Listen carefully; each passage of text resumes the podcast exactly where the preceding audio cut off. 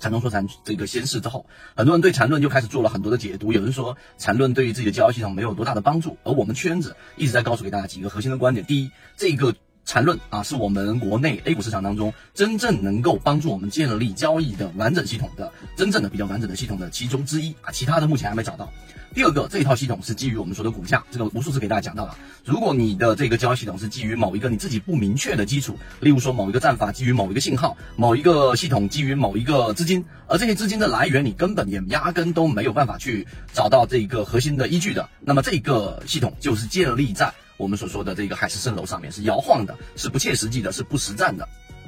而缠论本身交付给我们的确定性，其实已经很明显了。就是我们要学会从不同的级别切入进去啊，例如说很多人交易只看日线级别，我们从三十分钟、从六十分钟和从十五分钟切入，你有没有试过？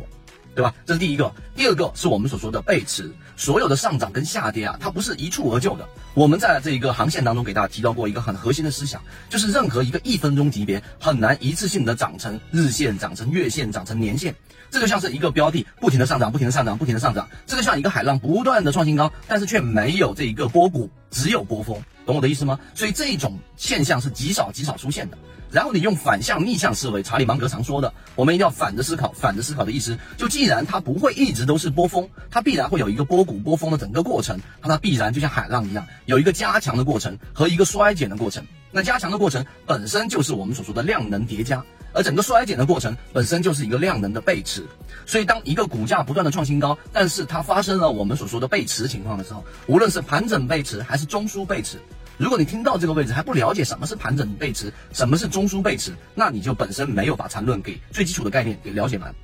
所以第二个核心就是找到背驰的这个方向，就找到了我们套利的空间。因为我们切入的时间。不仅仅是日线，还有三十分钟，还有六十分钟，还有十五分钟，甚至到五分钟。我们不建议大家到一分钟，我就仅仅讲这两个点，就已经把缠论里面最有价值的这个内容，或者说你要去研究、去交易到你的这个交易系统当中的这种方向，其实已经很明确的点到了。而你的整个交易系统要搭建，也不像刚才我说的，你要考到清华吗？你要考到北大吗？你要很高的学历吗？并不需要。需要的第一时间。第二，要有一个系统的、完整的训练的一个环境，还要有一个实战过程当中的调整。从近期我们圈子经历了五年多的时间，不断的给大家用结果跟实力的验证，